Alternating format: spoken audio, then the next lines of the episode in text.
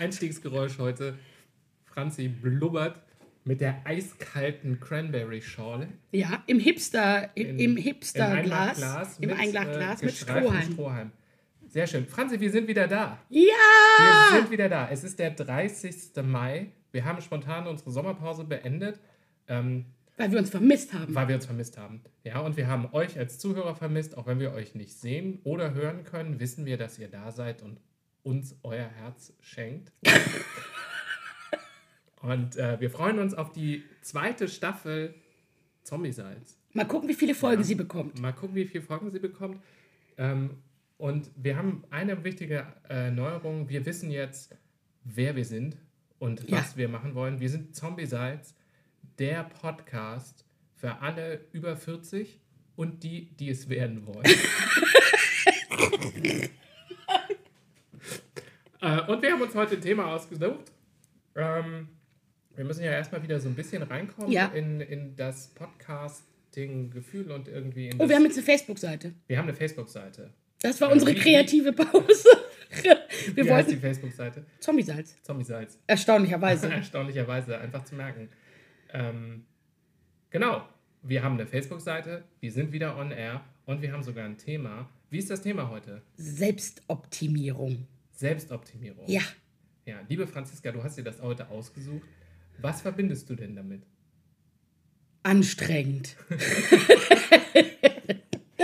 Ja, wir haben uns nämlich überlegt in unserer kreativen Pause, dass wir jetzt irgendwie ein bisschen themenorientierter sein wollen ähm, und auch mehr Zwischengeräusche zulassen wollen. Ja.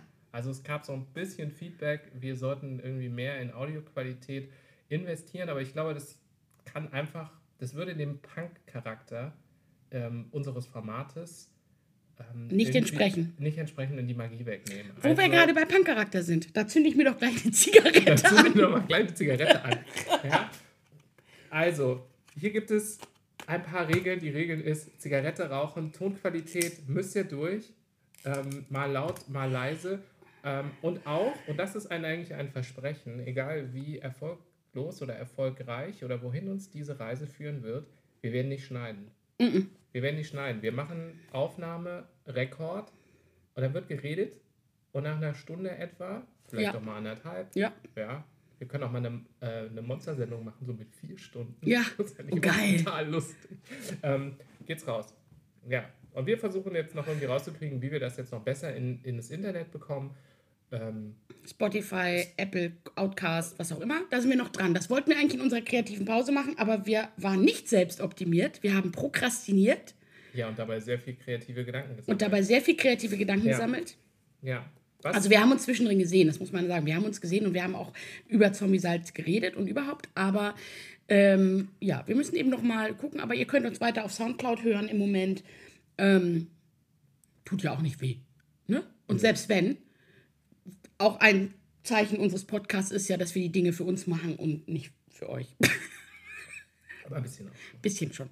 So, Selbstoptimierung. So, wir- wir wollen wir über die Selbstoptimierung reden oder wollen wir. Wir haben ja eine Rubrik, die hatten wir schon in der letzten Staffel, die finden wir auch nach wie vor gut. Das erste Mal der Woche. Wollen wir das zuerst machen oder wollen wir das später machen? Komm, wir spielen das erste Mal der Woche. Hast du eins? Ja. Ich habe ich hab sogar zwei erste Male Okay, aber ich muss Woche. erst hier mal auf die Taste drücken, ähm, Ja, um, da, um die Rubrik Ja, anzukündigen. los. Das ist Ich- soll ich noch mal wichtig. blubbern? Blubber nochmal. Das erste Mal der Woche erlebt von Franziska Kahle und Christian Riedel. Geblubbert. So, es hat sich ausgeblubbert. Jetzt bin ich gespannt. Erzähl mal. Also mein, äh, mein eins, erstes Mal der Woche, also ich habe zwei erste Mal der Woche. Ich habe mir das erste Mal in meinem Leben einen Zollstock gekauft. Normalerweise kaufe ich nämlich Zollstöcker, Stöcke. Stock, Stöcke, Zollstöcke, klaue ich normalerweise bei meinem Vater. Habe ich nicht. Ich war im Baumarkt, äh, um verschiedene Dinge zu kaufen und habe mir einen Zollstock gekauft, der Bernhard heißt. Und das steht finde ich. Bernhard Es drauf. steht Bernhard drauf. Und den habe ich gesehen und habe mich sch- schockverliebt in den Zollstock namens Bernhard und habe ihn gekauft. Weißt du, wie er mit Nachnamen heißt? Nein. Länger. Weil man ihn aufklappen kann. Du Klapskalli! Finde ich So. super. Und das habe ich gemacht. Das war, das war das lustige kurze und das andere erste Mal der Woche. Achtung, mit einem Haushaltstipp. Ich habe meinen Balkon geputzt. Dazu muss man sagen, mein Balkon ist immer super dreckig, Ich weiß. weil ich an einer großen Straße, ja, und guck ihn jetzt an. Er ist wunderschön, weil ich an einer großen Straße wohne und da immer viel Feinstaub drauf ist und Algen und der, da waren auch Gartenmöbel drauf, aber ich sitze da nie draußen. Lange Rede, kurzer Sinn. Ich habe alles runtergeschmissen und habe dann ähm, im Internet geguckt, wie man äh, sowas reinigen kann, weil Balkonreiniger mit so viel Gift fand ich doof und habe herausgefunden, Essig, 10 zu 1 Lösung. Also habe ich Essig gekauft und habe mit unendlich viel Wasser und Gießkanne und einem Schrubber meinen Balkon geputzt und der ist jetzt herrlich und ist wunderschön. Und ich habe das erste 10 zu- Mal in fünf Jahren, was? Ich wette 10 zu 1, dass sie ihren Balkon mit Essig sauber kriegen. Ja, den Zombie-Salzessig. Den werden wir rausbringen als Merch. Es tut mir leid, wenn es heute so ein bisschen wirr von meiner Seite aus wird. Mir bekommt die Hitze nicht. Nee, die Hitze Ja, ist, also 40 Grad im Frühsommer geht gar nicht. geht gar nicht. Also Ich finde ja, wie, was ist deine, also ähm, kleiner, kleiner Exkurs. Ich finde in der Stadt, vor allem wenn man arbeitet, aber grundsätzlich in der Stadt, mehr als 25 Grad müssen es nicht sein. Ja, aber hat man ja wenig Einfluss drauf. Ne? Ja. Darf ich dir noch was zu dem Zollstock Ja. erzählen? Bitte. Ähm, Christian, kommt- Christian ist hat ihn in der Hand. Ich habe ein bisschen Angst, dass er ihn nachher einsteckt und Bernhard mitnimmt. Bernhard, Bernhard länger. Ähm, das ist nämlich ein ganz guter Übergang dann auch zum, zum meiner ersten Malgeschichte. Ähm, ich habe früher, Ja, und ich zeige dir das mal, und es ist schade, dass die Zuhörer das jetzt, unsere Zuhörer, das klingt immer so wie so eine alte Radiosendung aus den 20er Jahren, ja unsere Zuhörer, unser Zuhörer. ähm, das nicht sehen können, dass man aus einem Zollstock, wenn man zwei Arme nach unten faltet, Ja. ein prima Maschinengewehr halten kann.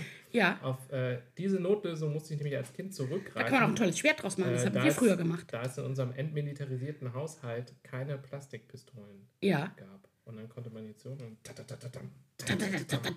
ein Schwert konnte man da auch draus Schwert kann machen. man auch machen, ja. Mein nettes Zollstock-Origami. Ja, Ähm, auch das könnten wir mal machen bei Gelegenheit einer Anleitung, was man alles mit Zollstöckern, Zollstocken, oh Gott. zum Beispiel dieses formschöne, gleichschenklige Ge- Dreieck. Jetzt machen wir hier keinen Missbrauch mal Bernhard nicht. So, Christian guckt mich gerade an. da bin ich jetzt schon wieder irritiert. Ja, Ja, meine erste Malgeschichte. Ich äh, war letzte Woche auf einem äh, ganz interessanten Dinner-Event. Dinner-Event, das klingt Dinner-Event. Jemand wie ich geht auf Dinner-Events. Ja. Ja. Das passiert, wenn man über 40 ist. Ja, früher ging man auf Konzerte, heute geht man auf Dinner-Events. ja. Ähm, Im Vorfeld einer Konferenz, die ich nächste Woche besuche. Und äh, das Thema war die Geschichten, die das Essen erzählt. Ich würde sagen, das Thema war ein bisschen verpasst, weil es kamen eigentlich keine Geschichten, die das Essen erzählt, aber dafür wurde halt so ein bisschen über die äh, andere Geschichten erzählt. Und die, die das veranstaltet hat, ähm, in, äh, im Coaching arbeitet, ähm, mit äh, den Mitteln des Storytelling, ähm, hat ein ganz lustiges Einstiegsspiel gemacht. Also man musste sich dann seinen Sitznachbarn nehmen, was ganz nett war, weil du kennst halt keinen bei so einem Ja. Event. Ne? Und du sitzt dann da irgendwie am Tisch und sagst, hallo, ich bin Christian, hallo, hallo. Ja, Und dann herrscht so eine seltsame Stille. ja. Ähm, und hat sie dann so ein Einstiegsspiel gemacht, dass man vier Fragen beantworten musste. Mhm. Sich einander. Das ist so ein bisschen wie, weißt du noch, dieses Wer Tellys Spiel, was wir gespielt haben? Ja. Irgendwann mal langes her, ne? Ja, Genau. Und ich dachte, weil vielleicht haben wir ja auch ein paar neue Hörer dabei, ja. ja, ähm, die sich fragen, was oder wer ist das eigentlich, der da in das Mikrofon Mhm. reinsäuselt mit seiner güldenen, glockenklaren Stimme? Stimmen. Moment. Ich muss noch mal blubbern. Ähm, genau, wir blubbern verbal oder wir blubbern mit der Limo. Ähm, genau, die vier Fragen. Und vielleicht hast du Lust, sie ja zu beantworten. Ich beantworte sie dann auch. Ja, Okay. ich muss zuerst. Ja, Okay. weil ich sie ja stelle. Ja, ja. Leg los. Ja, okay. Stell dir vor, du bist jetzt hier bei so, ne? wir, wir spielen jetzt dieses, äh, wir spielen dieses Dinner-Event. Mhm. Ja. Mhm. Wir sitzen in der Schanze, ähm, in so einem, das war in so einer Werkstatt slash Coworking Space, ähm, war es so ein bisschen schnieke, wir haben uns noch nie gesehen, ne? und jetzt stand da diese Frau und hat gesagt, ja, jetzt beantworten Sie mal diese vier Fragen. Ähm, erste Frage, woher kommst du? Noch nicht beantworten, erst alle vier Mhm. Fragen sacken lassen. Wer sind deine Eltern? Das fand ich mega persönlich. Mhm. Noch nie jemand gesehen. Was macht dich neugierig? Und welches Rätsel möchtest du lösen? So, Uh. Uh, ne? ich, ich musste sagen, nachdem ich erst so einen, so einen kurzen, uh, das wird mir jetzt alles viel zu persönlich Brechreiz hatte, Ja. fand ich die Fragen ganz gut. Ja. So, ne? Wenn man sich dann mal so über diese, über diese egozentrische Hürde hinübergehielt Ja. hat ähm, und ähm, sie beantwortet, ist ganz gut. Ähm, erschwert kommt hinzu, dass man dafür nur zwei Minuten hat. Oh, Ich sag mal drei. Weil du weißt, dass ich viel rede. Genau. Ich wollte es so nicht sagen, aber. Okay. Äh, ich wiederhole die Fragen nochmal. Woher kommst du? Wer sind deine Eltern? Was macht dich neugierig? Welches Rätsel möchtest du lösen? Und los. Äh, ich komme aus Hamburg. Äh, ich bin aber halb schwäbisch. Äh, ich bin sozusagen äh, halb hamburgerisch, halb schwäbisch. Ähm, wer sind meine Eltern? M mein äh, Vater, äh, das muss ich jetzt überlegen, ob ich das hören meine Eltern das. Okay, ich sag's einfach. Mein Vater hat den Beinamen die Amöbe, nicht weil er äh, äh, intellektuell äh, gechallenged ist, sondern weil er emotional sozusagen äh, nicht limitiert ist, aber sozusagen bestimmte Dinge nicht versteht. Ähm, äh, Amöben, das ist aber auch ein Ehrentitel, weil Amöben sind sehr treu und überhaupt. Ähm, meine Mutter hat wiederum den Beinamen Märtyrer-Mami, ähm, weil sie sich sozusagen komplett aufgibt für ihre Kinder und für ihren Mann und für alles. Ähm, ich hatte mit, wer sind meine Eltern? Hm, ja, die sind nett. War nicht immer einfach. Ähm, äh, mein Vater war selbstständig. Meine Mutter hat im zarten Alter von 50 nochmal eine Ausbildung gemacht als Erzieherin, hat in der Sternenbrücke dann die Kinderbetreuung, die Geschwisterkinderbetreuung, Sternbrücke ist ein Kinderhospiz aufgebaut. Und ähm, ich glaube, die, die sind verrückt. Nicht so verrückt wie ich, aber anders verrückt. Ähm, ja, ich muss ja kurz machen. Was macht dich neugierig? Oh, mich macht alles neugierig. Das ist das Problem. Also das ist ja ein Riesenproblem bei mir.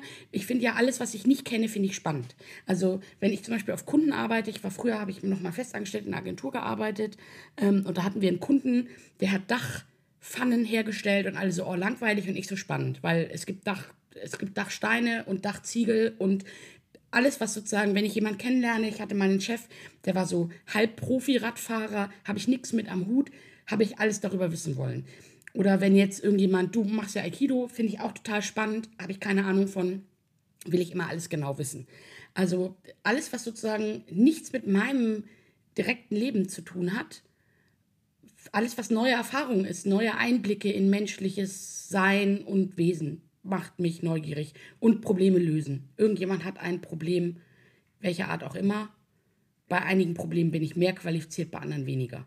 So, also Neugierde ist nie mein Problem. Ich bin immer viel zu neugierig, ich will immer alles wissen.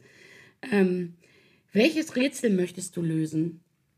Ich liebe Rätsel, aber jetzt eher so in, in Form von, ich habe ja auch mal gesagt, wenn ich mal alt bin, werde ich Miss Marple. Da ich so Detektivin und versuche so Rätsel zu lösen. Mir fällt jetzt konkret keins ein. Ich könnte jetzt sowas sagen, was ist meine Bestimmung? Das ist aber völliger, ist aber, das sind so, so bla. Ist ganz schön schwierig, ne? Ja, also welches Rätsel möchtest du lösen? Ist schwierig.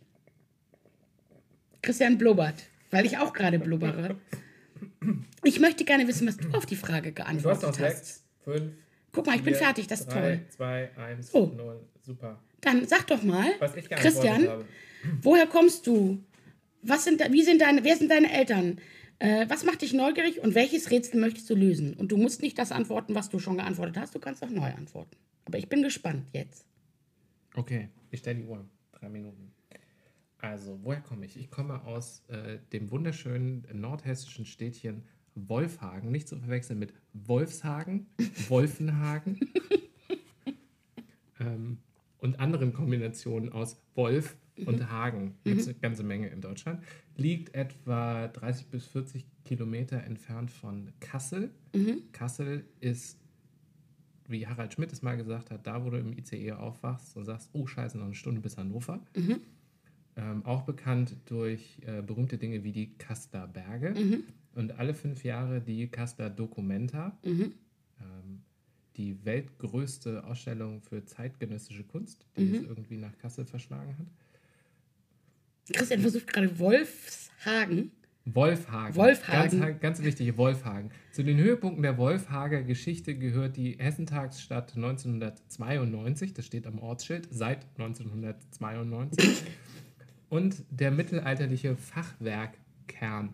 Also so ein paar Häuser, die halt Fachwerk haben. Genau, aus dieser äh, Stadt, 40.000 Einwohner, komme ich. Wer sind meine Eltern? Meine Eltern sind meine Eltern und sind beide Lehrer. Meine Mutter war äh, Lehrerin für äh, Mathe und Bio in der Schule, auf der ich auch war. Was interessant war, weil sie quasi über meine Schulnoten immer Bescheid wusste, bevor ich es wusste. ähm, was, ein, was ein, bei mir und meiner Schwester so einen gewiss latenten Druck zu äh, strebsamem Verhalten aufgebracht hat. Mehr bei mir als bei meiner Schwester. Mein Vater war Lehrer an einer Schule etwas weiter draußen für Deutsch und Sport. Ähm, ich glaube, von beiden habe ich was mitgenommen. Von meiner Mutter eine, eine große Neugierde. Die tüftelt und versucht immer so Sachen rauszukriegen. Und von meinem Papa irgendwie den äh, Hang zum, zu Geschichten und Geschichten erzählen, weil er ein ganz großer Vielleser ist. Ähm, ich weiß gar nicht, auf wie viele Bücher im Jahr es bringt. So, was Mach dich neugierig. was macht mich neugierig? Ähm, was macht mich neugierig? Zusammenhänge, Geschichten und Zusammenhänge. Geschichten sind ja eigentlich Zusammenhänge verstehen. Also warum passiert was, wie und warum und äh, warum und was an Geschichten halt spannend ist, dass es dann immer um das Verhalten von Menschen geht. Ähm, warum mich interessieren Geschichten von Menschen in Situationen. Warum macht jemand, was er macht und warum ähm, und warum machen so viele Leute so viele irre Sachen in positive wie in negative äh, Richtungen und was treibt sie an? Ähm, welches Rätsel möchte ich lösen? Hm. Ich würde gern rausfinden, wie Erzählungen im Kern funktionieren. Wie die Welt im Innersten zusammenhält. Ja. Ähm, genau. Das ist so der. Das ist so der, der, die Kurzfassung von dem, was ich da auch gesim- gesabbelt, gesabbelt habe. Ja. Das ist ganz cool. Ist ganz cool, ne? Es baut irgendwie doch so eine, Ja, ist es ganz baut so eine cool. Ebene auf, ne? Also, äh, Ja, man hat ganz viele Dinge, wo man einhaken kann. So. genau, wir Das haben ist uns danach cool. auch ganz gut unterhalten, so beim, äh, bei, dem, äh, bei dem Menü. Und die einzige, das hieß ja The Food Story Tells, nee, The Story Food Tells. Mhm. Ähm, die einzige Geschichte, die dann über Essen kam, Mhm. War die, ähm, war dann auch so eine Frage irgendwie beim zweiten Gang, sollte man sich wieder in neun Gruppen zusammenfügen an dem Tisch ähm, und sich eine Geschichte erzählen, bei der Essen eine große Rolle, Rolle gespielt spielt. hat. Mhm. Ja. Genau. Aber die müssen wir, das kämen wir uns mal für später auf. Ja, das ist das heben wir uns mal später auf, weil wir wollen uns jetzt hier in der Zeit auch nicht optimieren, Nee. sondern uns äh, dem, äh, dem eigentlichen Thema widmen. Wo optimierst du dich denn selber? Oh Gott. Ähm, also ich versuche mich selber zu optimieren. Gar nicht. Ich verweigere mich dem. Nein, ich versuche mich tatsächlich selber zu optimieren, ähm, was das Thema Schlaf angeht. Das mache ich seit äh, ähm, Ende letzten Jahres, weil ich eine schlechte Schläferin bin. Weil es einen Teil von mir gibt, der immer findet, dass er zu wenig Zeit für sich selber hat und gerne nachts versumpft. Ich bin ja auch so eine kleine Nachteule. Und mit versumpfen meine ich jetzt nicht, ich hänge in irgendwelchen Bars rum, sondern ne, ich, ich bin halt gerne nachts wach, ich arbeite auch gerne nachts. Das funktioniert aber nicht so gut, ähm, wenn man irgendwie jeden Abend erst um zwei oder um drei ins Bett geht. Und ähm, deswegen habe ich tatsächlich letztes Jahr angefangen, eine Schlafhygiene einzuführen.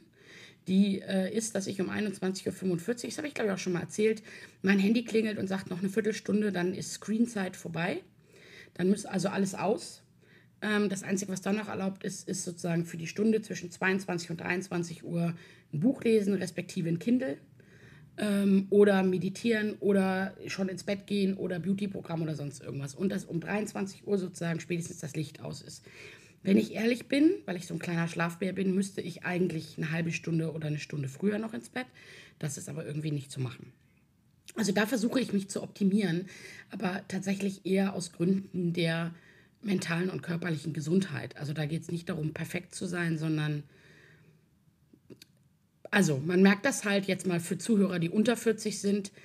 Bei mir war das zumindest so ab Ende 30, ich werde dieses Jahr 42, irgendwann kannst du das nicht mehr. Nachtschichten hinlegen und irgendwie zwei Nächte nur noch drei Stunden Schlaf. Es geht heute nicht mehr. Also ich bin dann echt fix und foxy. So, bis hin zu, dass ich eben dann nicht aufstehe. Also ich habe so ein, wir waren am, wir waren am Samstagabend bei John Cleese. Oh, sensationell. Da haben wir noch Das nicht drüber so geredet, gut. da Ja. reden wir vielleicht am Ende noch Ja, mal drüber. ja. Wir waren bei John Cleese, ähm, es war hier in Hamburg, the last, See Me the Last Time Before I Die. Es war fantastisch. Und Christian, seine Frau Birgit und ich sind danach noch was trinken gegangen. Und ich habe nachts um eins gedacht, boah, ich habe voll Bock jetzt auf eine Cola. Und habe äh, dann eine Cola getrunken und das Ergebnis war, wir waren, keine Ahnung, halb zwei, viertel vor zwei, sowas zu Hause. Das Ergebnis war, dass ich bis morgens um halb sechs nicht schlafen konnte. Und wir waren an, äh, am Sonntag waren wir auch verabredet zu unserer Essensgruppe, mit der wir immer verschiedene Essenssachen machen. Und ich habe, also, wir waren am Nachmittag um vier verabredet und ich habe verschlafen weil sozusagen nichts ging. Und daran merkt man das, das sind so die Dinge, die passieren und das versuche ich zu optimieren. Hast du irgendwelche Optimierungsgerätschaften? Also ich hatte ja mal so einen Fitbit, den habe ich getragen eine Zeit lang und der hat mich komplett irre gemacht. Dieser Schrittzähler, weißt du? Weil der, der zählt ja Schritte und dann soll, sollst du am Tag 10.000 Schritte machen. Und wenn ich dann so Tage hatte, wo ich vielleicht nur 2.000 Schritte gemacht habe, habe ich mich super schlecht gefühlt. So. Also wirklich, der hat wirklich, das war, also es war nicht schön für mich. Und deswegen habe ich das Ding irgendwann äh, sein lassen und versuche jetzt halt, mache ich nicht immer, aber zum Beispiel nicht hier den Fahrstuhl zu benutzen, sondern die Treppe zu gehen und es so zu machen. Weil dieser Druck irgendwie oder dieses Gefühl irgendwie dann versagt zu haben, das ist mir total auf die Nerven gegangen. Ich habe ja sowieso, also ich habe so eine, äh, so eine Apple Watch, aber habe diese ganzen Aktivitätsdinger ausgeschaltet. Bei mir geht das total gegen meinen. Ich habe so ein ganz lustiges Klappern im, ähm, Im Ohr? Ja, irgendwas vibriert hier. Der Kühlschrank? Na, ist egal. Vielleicht hört alle, die zu.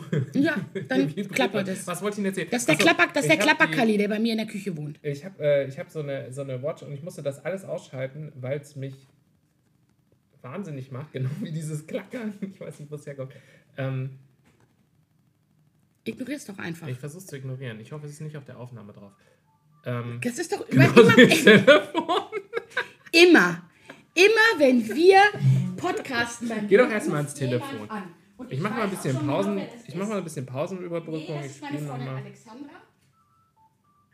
Hast du Pause gemacht? Nee, ich habe nicht Pause so. gemacht. Wir, wir lassen weiterlaufen. Wir lassen sind jetzt hier live im Leben. Das Telefon jetzt.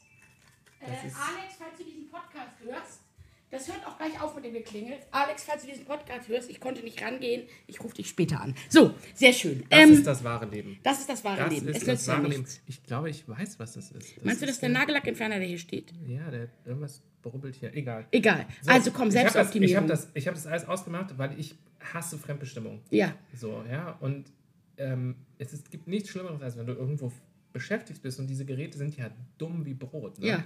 Die wissen ja nicht, was du machst. Ja? Und du schreibst irgendwie was und auf einmal brummt es an deinem Handgelenk äh, und dann steht da, wollen Sie nicht durchatmen, um etwas Stress zu reduzieren? und ich konnte jedes Mal, nein, will ich nicht! ja, oder, oder so dieses, äh, jetzt, jetzt lauf noch bitte so lange, bis der Ring voll ist. ja. Also ich frage mich, das geht ja. Ich habe mal eine Zeit gehabt, mit, da haben wir so, haben wir so, so Experimente mehr gemacht. Mhm. Äh, unter anderem äh, vor- der Hochzeit haben wir eine Whole Life Challenge gemacht. Ja. Also es ist so ein Programm, das kommt irgendwie von jemandem, der irgendwie an dieser CrossFit-Nummer dranhängt und du machst sechs Wochen, acht Wochen machst du so ein komplett Challenging-Programm. Also mit jede Woche gibt es eine Aufgabe, kontinuierlich über die sechs Wochen musst du jeden Tag zehn Minuten Sport machen, zehn Minuten dehnen, dann kommen da drauf noch eine Woche meditieren, dann äh, kein Zucker essen, kein Fleisch, kein und, hier und so, so. Und grundsätzlich finde ich die Idee gut, ähm, Gewohnheiten in Frage zu stellen.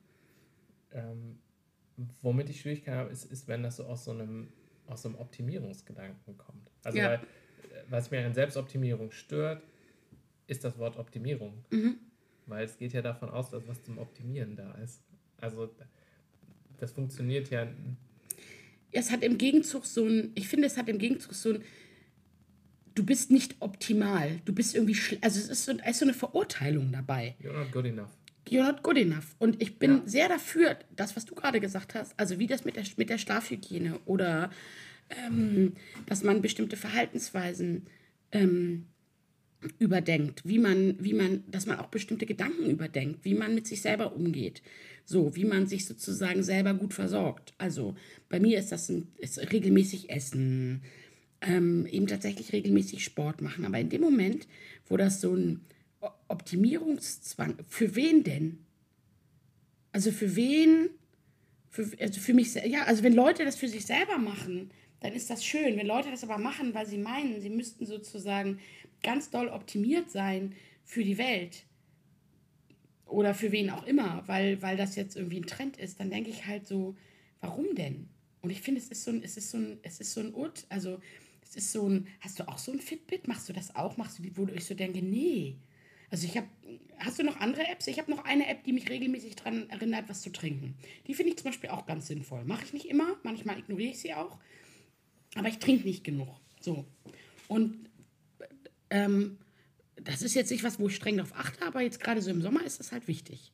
So, das finde ich ganz gut. Ich habe so, ein, so, ein, so eine, so eine Ha- Habit-App, Ja. also wo man so bestimmte Sachen macht, also so eintragen kann, möchte ich so und so oft mal machen. Ja, Ähm, und ich glaube, sowas kann helfen, um anzufangen, sich was anzutrainieren. Ja. Und ich glaube, auch an Training ist erstmal per se nichts schlecht. Also was ich meine, ist mit dem, wie gesagt, eine Optimieren heißt, du guckst eigentlich, wo ist ein Fehler und versuchst diesen Fehler wegzukriegen. Ähm, also das Bugfixing. ja, Und ähm, daran mag ich ja nicht, weil irgendwie fühle ich mich nicht wie eine Software, die einen Fehler hat, ja, und ich muss irgendwie aus dieser Software den Fehler rausschreiben. Ähm, oder wegtrainieren, damit ich besser zur Welt passe oder so. Was ich viel spannender finde, ist eigentlich das, das Positive daran, also zu sagen, ähm, Selbsterforschung.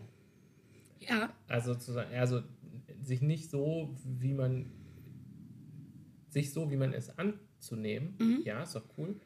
Ähm, und gleichzeitig manchmal so sagen, naja, vielleicht sehe ich nicht das vor dich. Also ich erforsche, was, was man halt noch so machen kann. Ähm, und wo, wo, wo sich vielleicht so unbewusste Habits eingeschlichen haben. Das finde ich eigentlich viel spannender. Also ich ja, wo man sich auch selber sabotiert. Und damit meine ich nicht selber sabotieren, also sozusagen für die selber sabotieren, was sozusagen die eigene mentale und physische Gesundheit angeht. So, also wo man sich selber einfach, also der Mensch tut ja nichts kurzfristig, was ihm schadet. Aber langfristig haben die Sachen halt manchmal sozusagen den negativen Effekt. Also wie gesagt, wie mit dem Schlafen oder irgendwie, wenn man, wenn man irgendwie nicht richtig isst. Also, und damit meine ich jetzt nicht irgendwie, dass man nur noch gesunden, gesundes Zeug isst, sondern dass man halt schon irgendwie darauf achtet, dass man regelmäßig isst, etc. pp. Aber bei mir funktioniert es nicht. Also zu sagen, wenn ich. Nee, wenn ich da zu strikt bin, dann funktioniert es bei das, mir auch Das nicht. ist für mich wie Krankengymnastik. Also das Problem an Krankengymnastik ist, dass sie da schon von ausgeht, dass du krank bist und Ja. eigentlich nur den, äh, den, den Zustand verwahrt. Also zu sagen, dass es nicht noch schlimmer wird. Ja, Ähm, und ich bin eigentlich eher in dem Interesse zu sagen, naja, aber was kann man denn, was, was ist denn positiv daran? Also zu Ja. sagen, ein Sport, wenn einem ein Sport Spaß macht, dann geht man dahin und trainiert ihn. Ähm, wenn man aus der Motivation dahin geht, ich muss das aber machen, damit ich irgendwie gesünder und fitter und hast du nicht bin, dann, dann lässt das, glaube ich, irgendwann nach. Also jedenfalls bei mir, weil ich nicht zu, der, zu den Disziplinen-Typen komme. ja, Und andersrum finde ich es viel spannender, ähm, manchmal so zu hinterfragen, was man so an, äh, an Habits und an Gewohnheiten hat und zu sagen, bin ich eigentlich noch Herr dieser Gewohnheit? ja, Das ist noch, und, und wer könnte ich sein, wenn ich das anders einstelle? Also ganz simples Beispiel. Vor, vorgestern gab es irgendwie nachts in der Straße bei uns einen Rohrbruch und morgens stehe ich auf, es ist bullenheiß, Brand ohne Ende, gehe in die Küche, mach den Hahn auf, kommt nichts raus. Ich gehe ins Bad, mach den Hahn auf, kommt nichts raus. Wir kein Mineralwasser zu Hause, ne? Und ich stehe da und denke so, Alter, was machst du jetzt? Ich hab so Ich hab Durst. Ich hab so einen Durst. Und ich habe dann noch so einen, so einen Bodensatz im Wasserkocher gefunden, den ich in so ein Glas reingemacht habe, wo dann so kleine Kalkflocken Drin waren. schon drin waren, die so, so geschwebt haben. Ähm, und dann bin ich raus und habe halt gesehen, aber halt irgendwie, der, oder ich habe das gegoogelt, dass von den Wasserwerken, dass, dann, dass das abgestellt ist und dass irgendwie drei Häuser weiter ein Wasserwagen steht.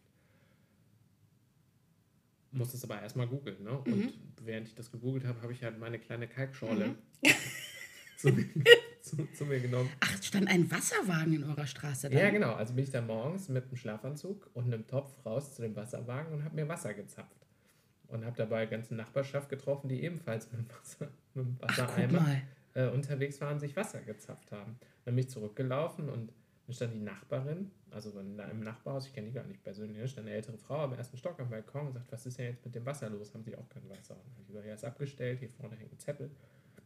Ähm, und ich bin dann gerade Wasser geholt. Und da war sie so ein bisschen tatte, also hat gesagt, "Na, Ja. ich weiß nicht, ich kann das nicht heben und so. Und dann habe ich gesagt, werfen Sie mir einen Eimer runter und hole ich Ihnen was. Ja. Ähm, dann habe ich da auch nochmal Wasser rübergebracht. Ähm, bin, dann, bin dann wieder rein und dann hatten wir, halt, keine Ahnung, so einen 10 Liter Topf, so einen Nudeltopf voll, Ja. voll Wasser da. Und, ähm, und allein dieser, dieser, dieser kleine Fehler in der Matrix, Ja. dass kein Wasser aus dem Hahn kommt, führt einem total vor, wie wenig Nachdenken eigentlich passiert über sowas wie Wasser. Ja. Ähm, also ich bin, bevor ich den Topf geholt habe, ne, stand ich im Kühlschrank und gesagt, was esse ich denn jetzt? Hab mir irgendwie Brot rausgenommen Mhm. und dann hatten wir noch ein Paradieschen. Ich nehme Paradieschen, da hängt noch Erde dran. Dann gehe ich hin, mach den Wasserhahn, Mhm. Ja, an, kommt kein kommt Wasser. Und ich so, ach stimmt ja, das Wasser ist abgestellt. Und das ist mir dreimal passiert, bis ich dann rausgegangen bin und habe Wasser geholt. Ja. Ja, also ich bin hin, wollte Zähne putzen, hatte die Zahnbürste schon in der Hand, mach den Hahn auf. Ach stimmt, das ist ja kein Wasser.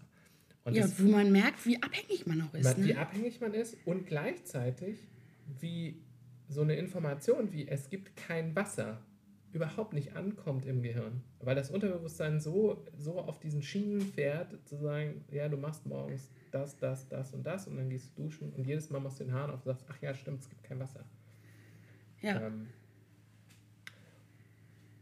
und diese, diese unterbewussten Muster, die hast du in, ja, in ganz, glaube ich, in ganz vielen, ganz vielen Lebensbereichen. Ich liebe Schokolade. Manchmal weiß ich aber nicht, ob ich Schokolade esse, weil ich sie liebe oder weil ich, dass ich sie liebe, weil ich sie so, so ger- gerne, also so viel esse. Ja. Ja, ähm, und wahrscheinlich nur, wenn man es mal weglässt, merkt man das.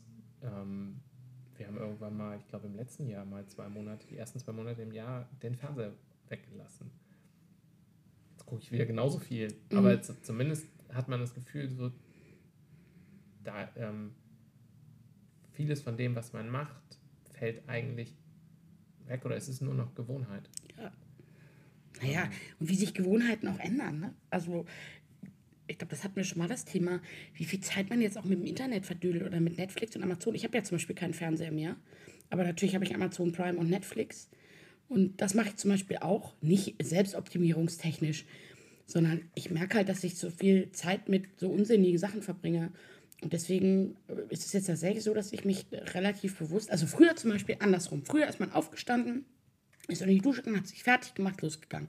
Heute stehe ich auf, gehe unter die Dusche und dann surfe ich erstmal eine Runde im Internet. Also wie viel Zeit man da drauf verballert. So, dass man dann irgendwelchen unnützen Scheiß irgendwie sich. Und das ist zum Beispiel was, da versuche ich im Moment, auch nicht jeden Tag, wenn ich so einen Tag habe, wo ich irgendwie wie heute, wo ich denke, so, dann habe ich da auch keinen Bock drauf, aber da versuche ich halt dann eher sozusagen morgens mir dann Müsli zu machen oder eben noch mal ein Buch zu lesen oder eben nicht. Oder diese halbe Stunde, die ich gerne mal verplempere, eben damit was anderem zu nutzen. Und zwar nicht, weil ich irgendwie meine, ich müsste das, sondern weil ich das Gefühl habe, es bekommt mir besser. Also, das ist so dieses, ich will mich nicht optimieren, damit andere Leute, ich bei anderen Leuten sagen kann, ich bin so wahnsinnig optimiert und effizient und tralala, sondern das muss für mich sozusagen einen Sinn für mich haben. Ich finde es überhaupt nicht schlimm, wenn jemand sagt, ich gucke den ganzen Tag, ich, ich spiele, weiß ich nicht, hänge den ganzen Tag vorm Videospiel. Oder wenn ich abends nach Hause komme, dann spiele ich Videogames. Oder wenn ich am Wochenende frei habe, spiele ich äh, 48 Stunden. Ist doch geil, wenn derjenige Spaß dran hat. Da kann man sich jetzt drüber streiten, ob das sinnvoll ist oder nicht. Aber wenn da jemand, wenn das jemand Freude macht oder irgendwie hilft abzuschalten, wie auch immer, gerne. solange es der Person nicht schlecht bekommt und sie irgendwie irgendwann, weiß ich nicht, mit dem Sofa verwächst und keine sozialen Kontakte. Ich glaube, das ist so dieses. So, und ich finde, ich finde es so, dieses, das, was einem so eingehämmert wird, ne? Wir müssen uns alle optimieren, wir müssen irgendwie, keine Ahnung, dünner, besser, schneller, schlauer, unsere Zeit effizienter. Weißt du, für Leute wie mich und dich ist das ja noch so. Stell dir mal vor, du bist zum Beispiel eine Mutter. Was du alles machen und können und was deine Kinder alles und schon was Kinder alle irgendwie. Finde ich ganz schrecklich, weil ich dann immer so denke, das ist doch nicht unser Sinn des Lebens, besonders effizient und. Dann setzt Marktlogik ein am Ja. Ende des Tages. Ne? Also sozusagen der, der Kapitalismus im Privaten. Ja, Ähm, so, früher, früher hatte man so einen, hatte man so seinen Platz in der Gesellschaft. Heute kannst du theoretisch alles erreichen, aber wenn du es nicht erreichst, liegt es halt auch an dir. Das ist, Ja. das ist, das ist die Ideologie. Ähm, die finde ich auch ziemlich unfair manchmal.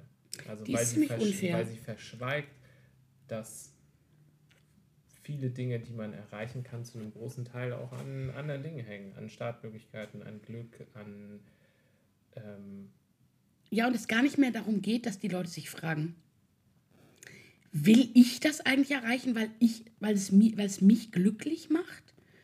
Sondern es wird irgendwie vorausgesetzt, dass du es erreichen willst. Weißt du, was ich meine? So, es geht gar nicht mehr darum zu fragen, was will ich, also will ich das erreichen, weil es mich glücklich macht und ich das wirklich will?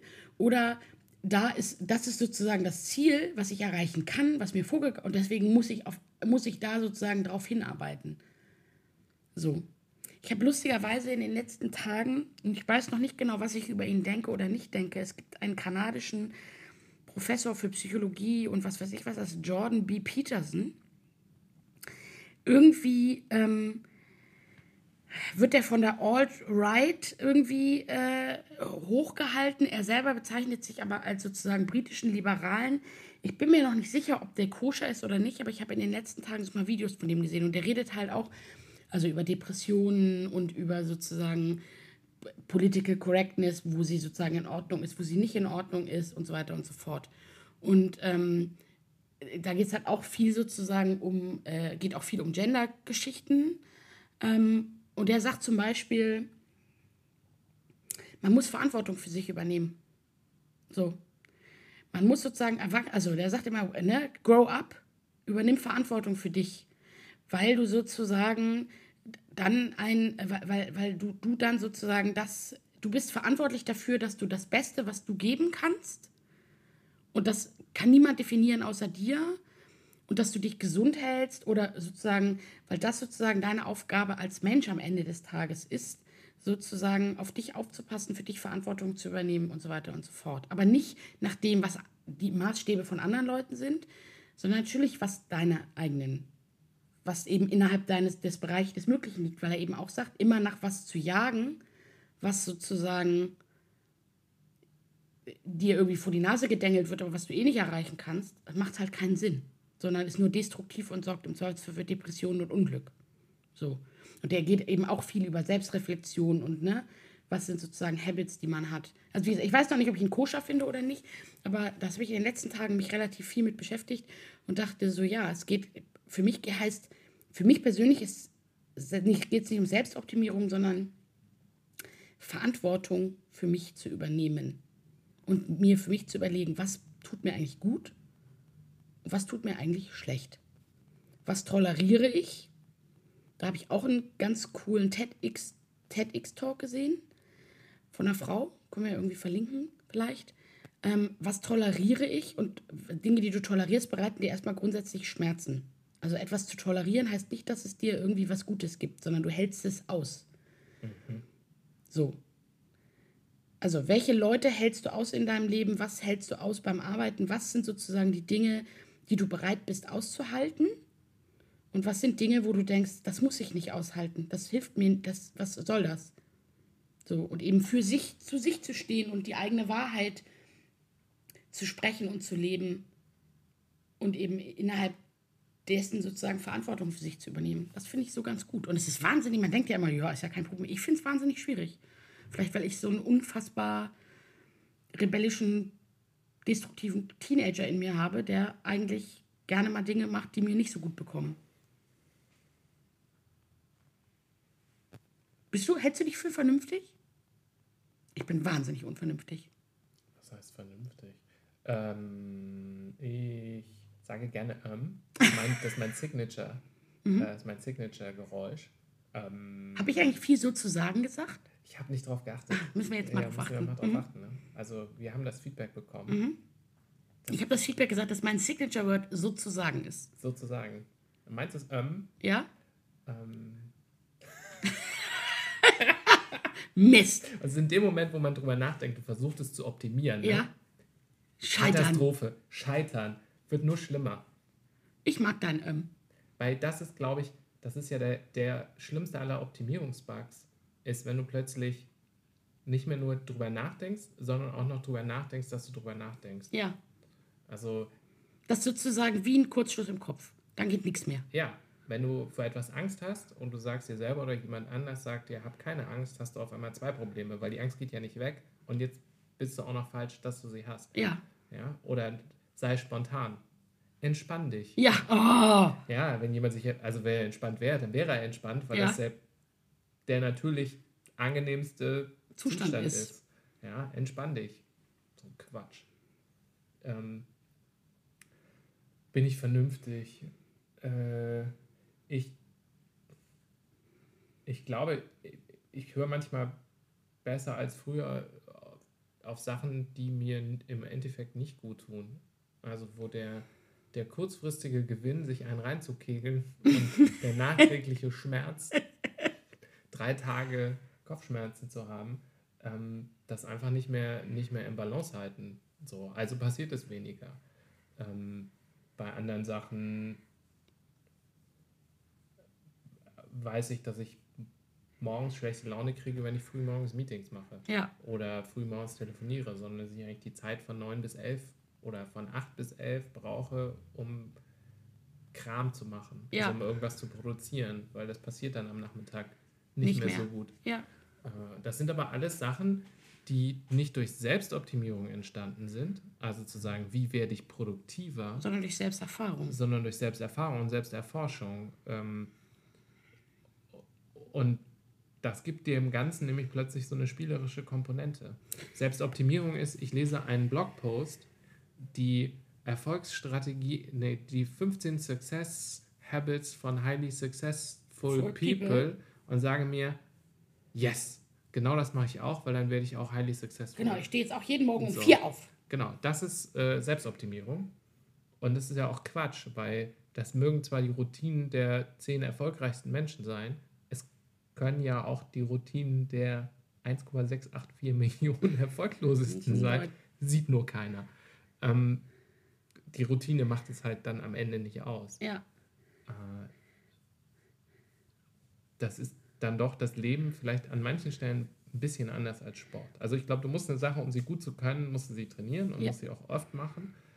Ähm, aber die Sache, die man gut kann, die ist halt so unterschiedlich und äh, die Welt ist vielfältig und kannst nicht jedes Problem angehen wie ein Marathonlauf.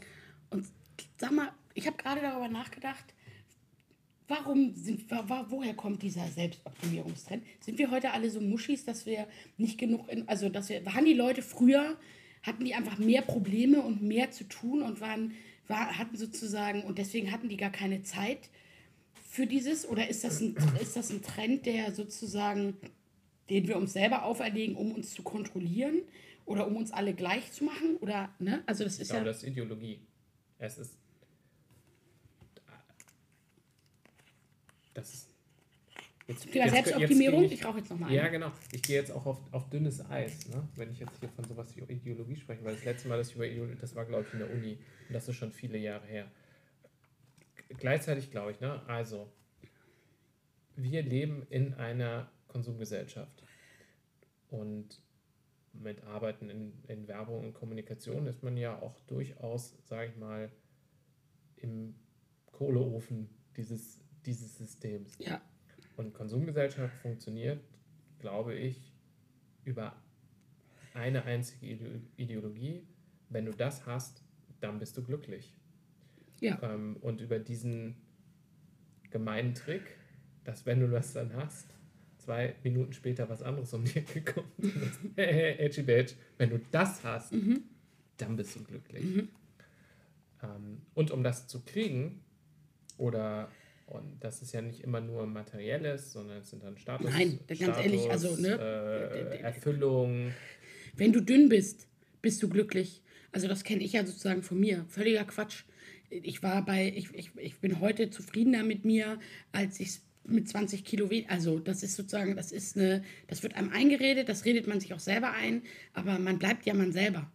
So, Stimmt ja auch in der Allgemeinheit nicht. genau. So. Aber es ist notwendig, diese Kausalität ist notwendig, um einem neues Zeug zu verkaufen. Ja. Weil wenn du die Kausalität nicht siehst, dann kaufst du, glaube ich, automatisch weniger, weil du dann nicht mehr nach dem, nach dem emotionalen Muster kaufst, sondern gegebenenfalls nach wirklich nach dem Gebrauchswert einer Ware. Ähm, Und, und dann wird es halt schwieriger. Und ich glaube, die Optimierung ist ein Teil davon. Also zu sagen, um an die vermeintlichen Goldtöpfe zu kommen, unter dem Regenbogen, Mhm.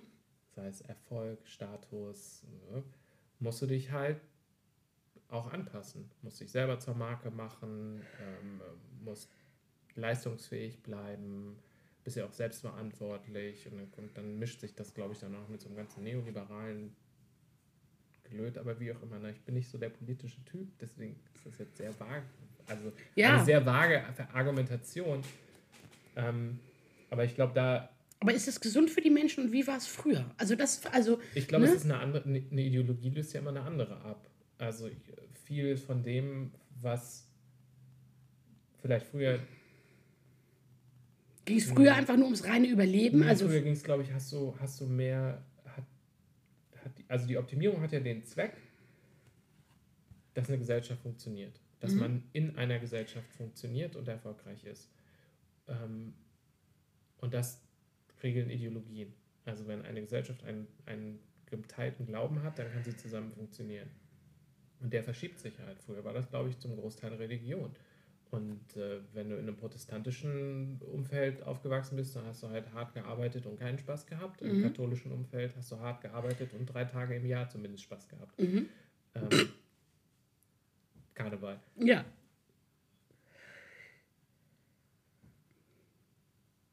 Und das betrachtet noch nicht mal die anderen Weltreligionen, die es auch gibt, Gibt. die ich aber jetzt mit meinem eurozentrischen Blick ähm, genauso ignoriere wie äh, Genderunterschiede.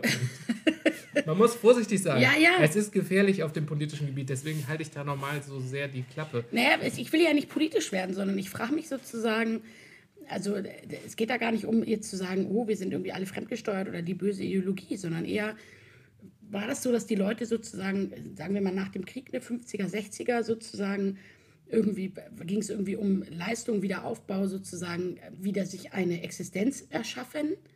Da ging es nicht darum, ob es dir selber besonders gut geht oder, also ja, da musstest du dich auch leistungsfähig halten, aber so, dann die 70er irgendwie, der Wandel mit irgendwie geht mehr ums Individuum und ums, ums, und, und, ums, und, und ums sich selber sein und dann in den, ab den 80ern so ähm, sozusagen ging das ja los mit dem ne, Fitnesstrends und Selbstoptimierung und tralala. So, und, und die Technologie verstärkt das halt sozusagen heute noch. Naja, du lebst in einer Gesellschaft, oder wir, nicht du, ne? Also ähm, in der deine Überlebens, dein Überleben ist gesichert. Du kannst dich, also, und das ist ja erstmal positiv, du kannst dich mit anderen Sachen beschäftigen. Du kannst dich mit der Frage der hier Maslow'sche Bedürfnispyramide, du kannst dich mit der Frage der Selbstaktualisierung beschäftigen. Wie, wie werde ich das volle Ich? Ja, Ja, der Buddhist sagen würde, das Ich gibt es leider nicht. Nicht. Du kannst machen, was du willst. Aber ähm, und gleichzeitig ist das halt schwierig. Wahrscheinlich, weil biologisch der Zustand von Glück nicht anhaltend ist, sondern sofort wieder verpufft. ja.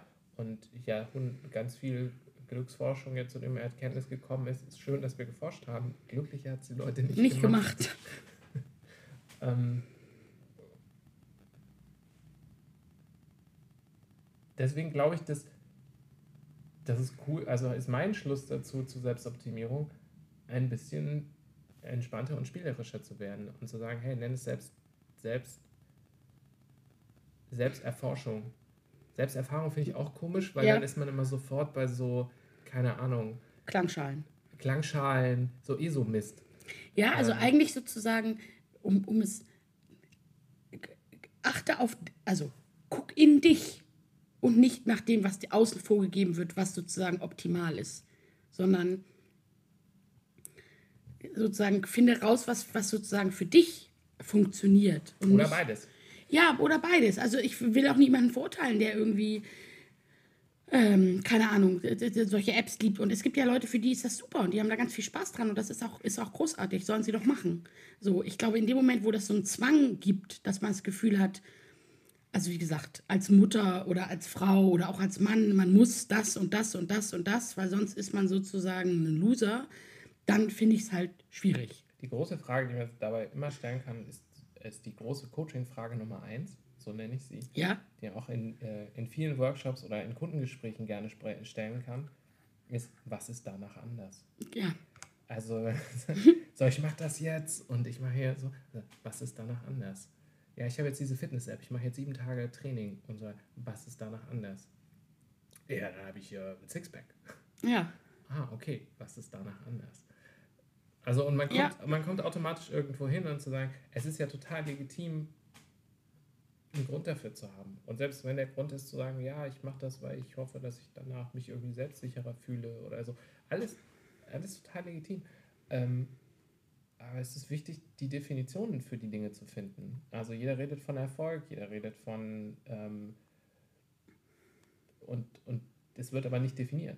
Ja, und nee, es wird nicht definiert und Erfolg ist halt auch für jeden anders. Also zum Beispiel eine, eine dolle Karriere zu machen. Also darüber wird halt manchmal wenig geredet, ne? Finde ich. Also eine große Karriere zu machen, zum Beispiel irgendwie, weiß ich nicht, in einem Konzern, in einem Vorstand oder wie auch immer, das kostet halt auch einen Preis. Also du musst im Zweifelsfall sehr, sehr viel arbeiten, hast nicht so viel Zeit für deine Familie oder für deine Hobbys oder und es ist völlig in Ordnung, das zu tun. Aber ich glaube, das, was mich an diesem Selbstoptimierungskram ist, dass nie darüber geredet wird, du kannst, also tu es, also du kannst auch fünfmal die Woche oder siebenmal die Woche ins Fitnessstudio gehen. Das ist völlig fein. Ich habe ja Freunde, die das auch tun und das ist völlig in Ordnung, wenn das denen ihr Ding ist, das ist super. Aber es he- heißt halt, dass du sozusagen im Zweifelsfall weniger Zeit für andere Sachen hast. So. Oder eben, wenn du sozusagen eine super Karriere hinlegen willst, dann heißt das nicht. Aber eigentlich heißt das schon, also wenn wir sozusagen von den oberen 1% der Jobs reden, wenn ich mit von Karriere spreche, dann bringen die Leute dafür halt auch Opfer. Und ich glaube, das ist sozusagen was, worüber manchmal zu wenig gesprochen wird, dass sozusagen du alles erreichen, du kannst alles erreichen. Vielleicht. Vielleicht. Aber alles, was du erreichst, bedeutet halt auch immer, dass du an irgendeiner Stelle ein Opfer bringst. Und was, was sozusagen, und das würde ich mir wünschen für die Leute und auch für mich selber, dass sozusagen man sich darüber, dass man darüber, dass man nicht irgendwie wie so ein Lemming irgendwie denkt, das muss ich erreichen, sondern denkt, warte mal, was bedeutet das denn? Was ist denn auf der Positiv- und der Negativleiste, wenn ich das erreiche? So. Und ist es wirklich so, wenn ich das erreicht habe, also das kenne ich auch, also sozusagen Menschen, und ich habe zum Beispiel früher, als ich angefangen habe zu arbeiten, klar, irgendwie fängst du an, dann willst du irgendwie Senior und dann willst du irgendwie eine Teamleitung und Führung übernehmen. Und das ist halt, und dann bist du das und dann ist das aber auch nicht, hat das halt auch seine, seinen Preis und seine Kosten und seine Belastung. So. Und eben auch einfach mal für sich so festzustellen, "Hm, das ist vielleicht gar nicht so meins. So. Einer der ersten Aikido-Lehrer, ähm, den ich kennengelernt habe, ähm, der hat irgendwann mal gesagt, alle wollen einen schwarzen Gürtel und niemand sieht, dass an dem schwarzen Gürtel auch eine Verantwortung hängt. Ja, genau, das Du musst meine nämlich ich. den anderen erklären, wie es funktioniert. Du musst aufpassen, dass du jemanden, der zum zweiten Mal da ist, nicht irgendwie so durch die Bude wirbelst, dass er danach sagt, ich komme nie wieder oder sich irgendwie einen Arm gebrochen hat. Obwohl es bei Aikido selten vorkommt, ist mehr so Hausfrauen-Kung-Fu. Mhm. Ähm, das nehme ich zurück. Ähm, das ist jetzt auch nicht mehr Gender. Also du weißt, was ich meine. Es Ja. ist, ah, es Keine ist Schere ein, im Kopf. Komm, ganz ehrlich, wir können hier auch mal Es Sachen sagen. ist Nee. ein gefährliches Feld. Wir sind Ja. so politisch geworden, ja? Und Ja, aber wo ist denn das verdammte fucking mich- Problem? Ja, genau. Das hat uns auch schon geliebt. Ich finde, man ja. kann auch mal Sachen sagen. Ganz ehrlich, Hausfrauen, was hast du gesagt? Hausfrauen. Hausfrauen-Kung-Fu. Finde ich voll in Ordnung. Ganz ehrlich, sagen wir es Ja. doch mal. Sagen wir doch auch mal politisch inkorrekt. bauen, Ja. Genau. Ähm, und wenn ich jemanden, das ist nämlich auch sowas, wenn ich jemanden damit jetzt auf die Füße getreten habe, wessen Problem ist das? Genau. Nicht deins. Nicht meins. So. Oder frei nach dem Motto, schrei schreiben Sie eine E-Mail an jemanden, den es interessiert. Ja, da gibt es ja auch, ne, ich meine, jetzt kommen wir vom Thema. Also auch das, nee, das ist nämlich auch Selbstoptimierung der Sprache, sozusagen. Das, also ich bin ja sehr dafür, ich bin ja sehr für eine Form, stimmt. ich bin ja sehr für eine Form von politischer Korrektness oder von ähm, äh, an bestimmten Stellen. Also ich finde, man muss nicht alles rausplärren. Ich finde, man muss natürlich immer das Gegenüber beachten. Ich meine, man sieht das im Internet, was die Leute da so reinschreiben. Grundsätzlich ist es aber so, wenn du immer an jeder Stelle sozusagen durch und durch versuchst politisch korrekt zu sein oder irgendwie auf gar keinen Fall oder andersrum. Du kannst nur denken oder kritisch denken, wenn du das Risiko eingehst, eben auch mal jemandem auf die Füße zu treten, in dem, was du sagst. Weil ansonsten sagst du gar nichts mehr. Du kannst, dann hast du auch keine Haltung. Wenn du immer versuchst, sozusagen in das in Harmonie zu machen. Das heißt nicht, dass man wie wild auf Leute einprügeln muss und irgendwie beschimpfen muss und gar nicht. Also ich finde, da gehört natürlich eine Menschlichkeit dazu und dass man sich über das Gegenüber Gedanken macht. Aber warum kann man, also Aber ist das auch ein Teil von nicht erwachsen, also sozusagen, was Konsumgesellschaft auch macht, ist, sie braucht keine erwachsenen Subjekte. Weil wenn du kennst du, hast du, kannst du, hast du ähm, Wally, den Film noch von Pixar? Ja. Weißt du, die, die in ihren Stühlen sitzen Ja, ja. und nur noch Limo die nur so Limo wie- trinken und dick, wie, so wie wir, schlürfen, dick so. geworden sind, sich nicht mehr Ähm, bewegen und Und also das ist ja eigentlich ganz interessant, ne, dass Disney einer der größten Konzerne und Pixar, was mal Apple gehört hat, Mhm. quasi einen Film darüber gemacht haben, wie schrecklich eine Konsumgesellschaft ist, die sie mit ihren Produkten eigentlich er erzeugen. Egal. Ähm, was ich sagen will, ist zu sagen, dass dieser, dieses gierige, unglückliche Subjekt, was eigentlich immer dem nächsten Glückskick hinterherläuft, ist ja was sehr Kindliches. Ja. Also Kinder sind ja sehr, wenn du das machst, kriegst du ein Stück Schokolade. Also Ja. wird ja auch ein bisschen gefördert. Und erwachsen sein heißt halt, solche Dinge halt auch auszuhalten. Und, und da wollte ich eigentlich drauf hinaus, ähm, manchmal auch auszuhalten, dass einen jemand nicht mag, dass einen jemand mal Kontra gibt und diese und, und ein Teil der Empfindlichkeit, die es heute gibt, Mhm. gibt ne? also das geht ja in den USA so weit, dass teilweise an Universitäten Warnungen in klassischen Büchern stehen, in klassischen Romanen, dass die die Gefühle des Lesers verletzen könnten. könnten. What the fuck? Ja, Ja, ähm, da geht ja auch Selbstverantwortung los. Ich habe auch, ich habe Hannibal diese Serie geguckt Mhm. und ich habe es aufgehört, weil ich schlecht davon geschlafen habe. Soll ich die jetzt anklagen? Ja. Also sagen, was habt ihr für eine scheiß Serie gemacht, weil ich nicht schlafen konnte? Ist ja mein Problem. Ja. Ich kann ja frei entscheiden, ob ich das weiter gucke oder nicht. Also da verschwimmt dann so eine Grenze zwischen Fremd- und Selbstverantwortung. Also natürlich gibt es Punkte, ne, wo die, äh, wo jemand übergriffig wird, Gewalt ausübt, keine Ahnung, ne? Das gibt ja hundert. Absolut. So, und das bleibt ja auch immer da. Aber es gibt halt auch einfach Punkte, wo, ja, Verantwortung für einen selber, wo Selbstverantwortung gefragt ist. Ähm,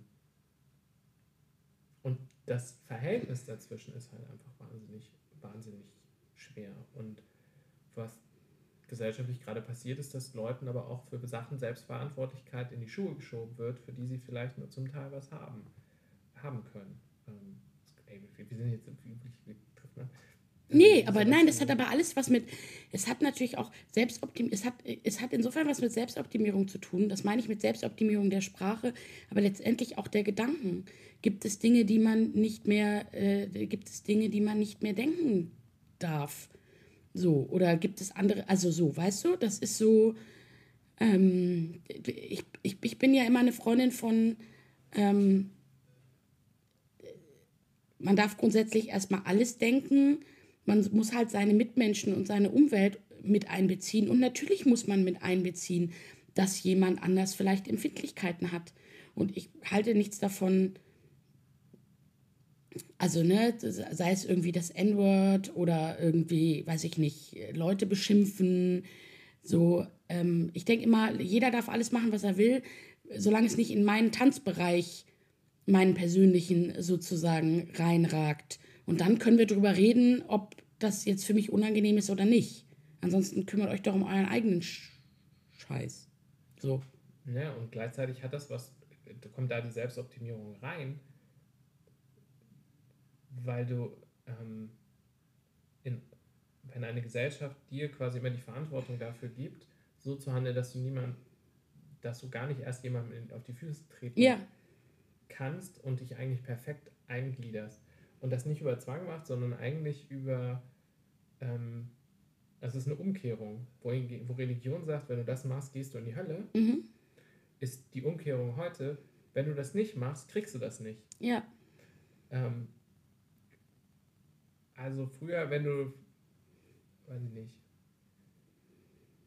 wenn du den Armen nichts gibst, dann Mhm. geht's in die Hölle. Heute, wenn du kein Sixpack hast, kriegst du keine Alte mehr. ja, Ähm, dann bist du auf Tinder eine Null. ja. So, und weil, Dann wird nach links weil geswiped. digitale Welt dich dann auch permanent auf eine Bühne stellt, Ja, ähm, fängt man auch permanent eigentlich in, auf ja, Schauspiel an und sich auf diese, auf seine Bühnenrolle zu, zu konzentrieren. Und ich, ich, ich, mir tun Kids leid, also Kids, ne? Was sag ich Mhm. denn? Alle, die, seit wann gibt's Facebook? 2000. 2000 irgendwas. Also, wir haben ja schon gearbeitet, als diese ganze Social Media Kiste losging. ja, wie- ganz ehrlich, ich bin so froh, dass es Und, das nicht gab ähm, während meiner Schulzeit. Wie schrecklich ist das? Und wenn du quasi dein gesamtes, dein gesamtes Leben, dein gesamtes Aufwachsen auf einer Bühne verbringst, dann macht das natürlich was mit dir. Logisch. Ähm, und diese Bühne ist ja nicht auf den, auf den Schulhof oder auf die Klasse oder auf Wolfhagen, das Mhm. kleine, das kleine Kaff in Nordhessen beschränkt, sondern ist ja gefühlt global. Ähm, und auf einer globalen Bühne unter der Beobachtung von allen zu sagen, ich mache da nicht mit, das ist hart. Ähm, das gehört zu den, zu, den, zu den härtesten Dingen, die man tun kann. Ähm, in der Gruppe zu sagen, und gefühlt ist man ja nur noch irgendwie in einer Gruppe vernetzt, Ja. ich mache da nicht mehr mit, ähm, ich mache was anderes. Das widerspricht, glaube ich, erstmal dem, dem genetischen Gruppenherdentriebprogramm. Ja. Ja. Also Selbstoptimierung ist ein, Heute. ist ein, ist ein, ist ein, nicht ein schwieriges Thema. Sagen wir mal so, birgt seine Gefahren. Ja. Ist positiv und negativ. Also ich rede jetzt, warte, ja, ich muss wir- blubbern. Ja, wir blubbern.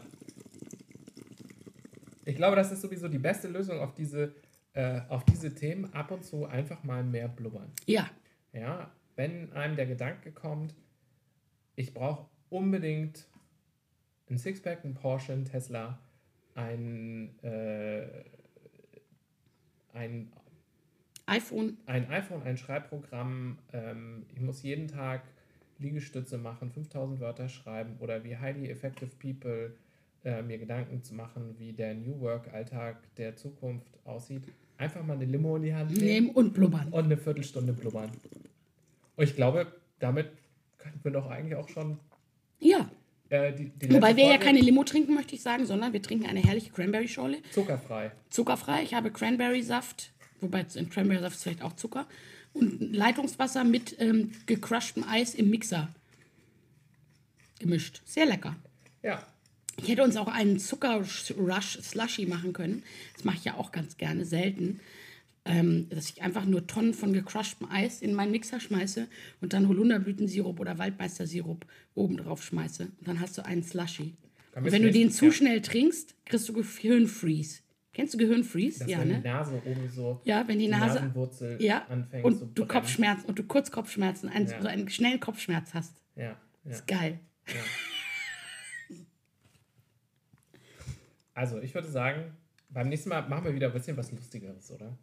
Ja, Machen wir jetzt mal so eine Selbstoptimierungskritik an der eigenen ersten Folge der zweiten Staffel.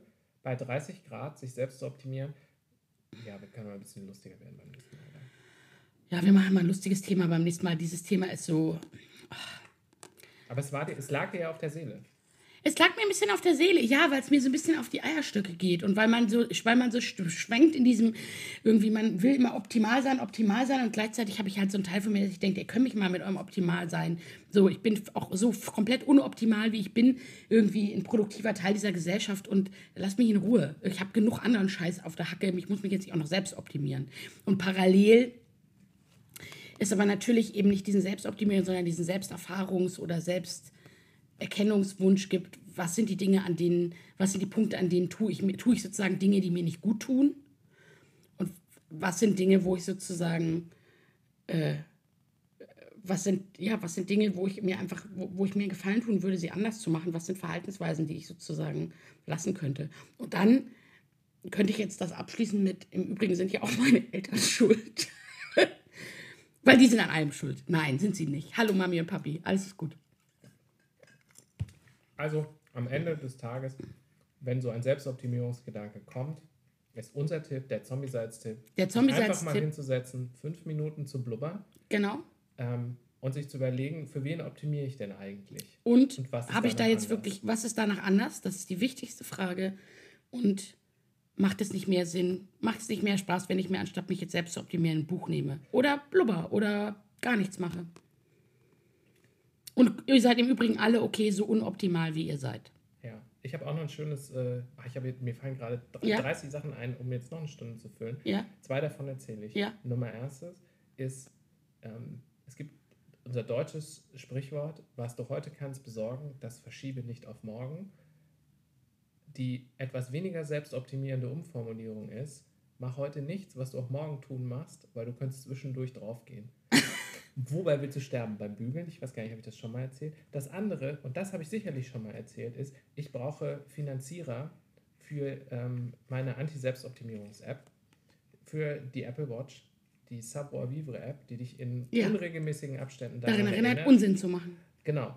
Zu knutschen, Rotwein zu trinken, rotes Fleisch zu essen, Sex zu haben, Haben, einen Schnaps zu trinken. Schnaps zu trinken, Mal einen Joint zu wieder rauchen. Einen Joint zu rauchen, mal einfach auf der Straße zu tanzen, ähm, mal laut was zu brüllen und einfach nur immer wieder dran zu denken, wer auf Rauchen, Sex und Fleisch verzichtet, lebt auch nicht länger, es kommt ihm nur so vor.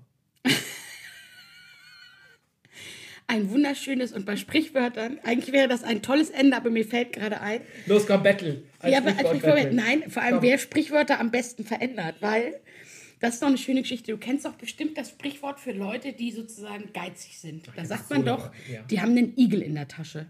Und ich habe lustigerweise mit meiner Freundin Rebecca irgendwie letztens, oder wir, das ist häufiger mal gefallen und ich sag immer, der hat doch einen Krebs in der Tasche. Und dachte immer, das wäre richtig.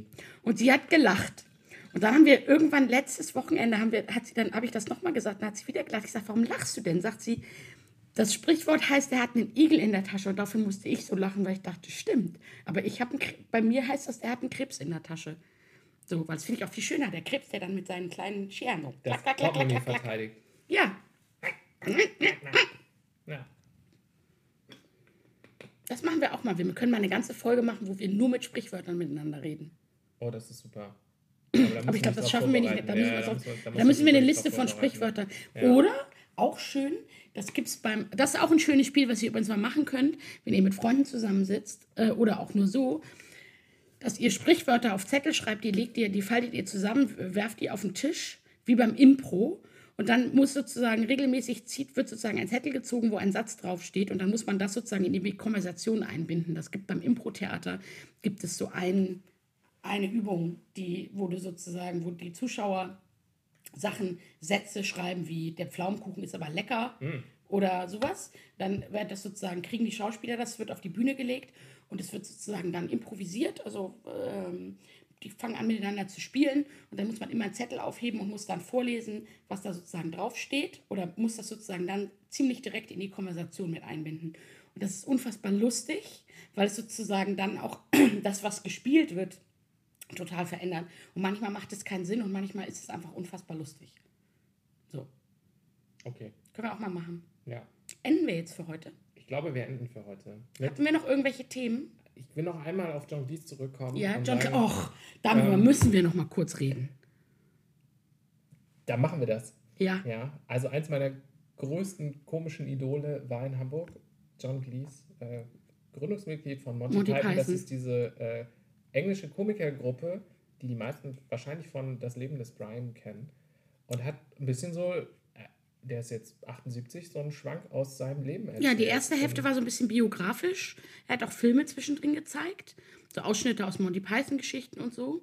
Und der zweite Teil war, war eigentlich eine, eine Lehrstunde über, was ist Humor und was ist witzig und wie funktionieren Witze. Und ich bin verlockt, hier ganz viele zu erzählen, aber ich möchte es nicht spoilern, falls es jemand die Chance hat, das noch live zu sehen. wir können allerdings auch sozusagen in Honorary Gedenken an John Cleese, der Gott sei Dank noch lebt, könnten wir sozusagen in jeder Folge einen dieser Witze erzählen. Oder selber einen Witz erzählen. Oder selber einen Witz erzählen. Ja. Und nicht verraten, ob er von John Cleese oder von uns kommt. Wollen wir dann mit einem Witz enden? Wollen wir mit einem Witz. Ich wollte eigentlich damit enden, zu sagen, ähm, statt sich mit Selbstoptimierung zu beschäftigen, Netflix zu öffnen und den Sinn des Lebens nochmal zu gucken. Den Sinn des Lebens Ähm. nochmal zu gucken. Und äh, alle Monty es sind auch viele Monty Python-Folgen gerade auf Netflix zu sehen. Okay, Flying Circus. ja. Und im Sinn des Lebens sagen sie am Ende ja sogar, was der Sinn des Lebens ist. Und äh, darauf sollte man achten, weil das sind wirklich weise, weise Worte. Worte. Ja. Weil ansonsten ziemlich viel Unsinn. Aber Unsinn ist großartig. Genau. In diesem Sinne, man merkt, ne, wir wollen eigentlich gar nicht aufhören, weil wir noch so, äh, weil wir jetzt so im Flow sind, jetzt einfach äh, uns freuen, dass wir hier wieder das Internet äh, zu unserer Sprechbühne machen. Ganz unoptimiert mit Störgeräuschen. Wir können uns verabschieden mit ein bisschen Musik und noch ein paar Störgeräuschen. Ja, Ähm, genau, wir blubbern noch ein bisschen, machen den Kühlschrank auf und zu. Ähm, ich klopfe können- hier dauernd auf den Tisch, das Ja. höre ich auch. ich habe hier so eine, Oh, das ist fies. Ich habe hier so eine Lauffigur. So eine aufziehbare Lauffigur. Lauffigur. Ja, meine, meine Nachbarin Christina war in Sevilla und hat mir mitgebracht so eine Plastikaufziehfigur eines Stiers und eine Plastikaufziehfigur eines Toreros. Und wenn man die aufzieht und die auf dem Tisch aufeinander zulaufen lässt, Noch nicht, noch nicht, noch nicht. ja, Bei der, also wenn du schon Torero sagst, ne, Ja. dann müssen wir doch einen John Cleese-Witz ja, erzählen. leg los. Also, wir befinden uns in Mexiko, in in Spanien. Spanien, in Spanien, das, äh, das ursprüngliche Mexiko. Also in Spanien, in Sevilla und auf einem Hausdach, das Haus brennt, steht in Lichterloh in Flammen, steht der wichtigste und berühmteste Torero der ganzen Stadt. Unten wird ein Sprungtuch aufgebaut und die Feuerwehr ruft, spring, spring, du wirst verbrennen. Und er guckt runter, ist sich so ein bisschen unsicher, was er jetzt machen soll. Aber irgendwann packt ihn der Mut, er springt und die Feuerwehrleute rufen, Ole! Und jetzt kannst du, jetzt kannst du diese- das, Achtung, jetzt Es wird bitte jetzt die laut. Stereoanlage leiser drehen, weil es wird jetzt richtig laut und wir verabschieden uns. Wir, die Hitze macht uns zu schaffen, wir reden nur noch dummes Zeug. Gehabt euch wohl. Gehabt Zombie-Salz kommt nächste Woche wieder. Wir müssen uns noch eine Runde optimieren gehen und, ähm, Und wir blubbern jetzt ein bisschen. Achtung. blubbern jetzt.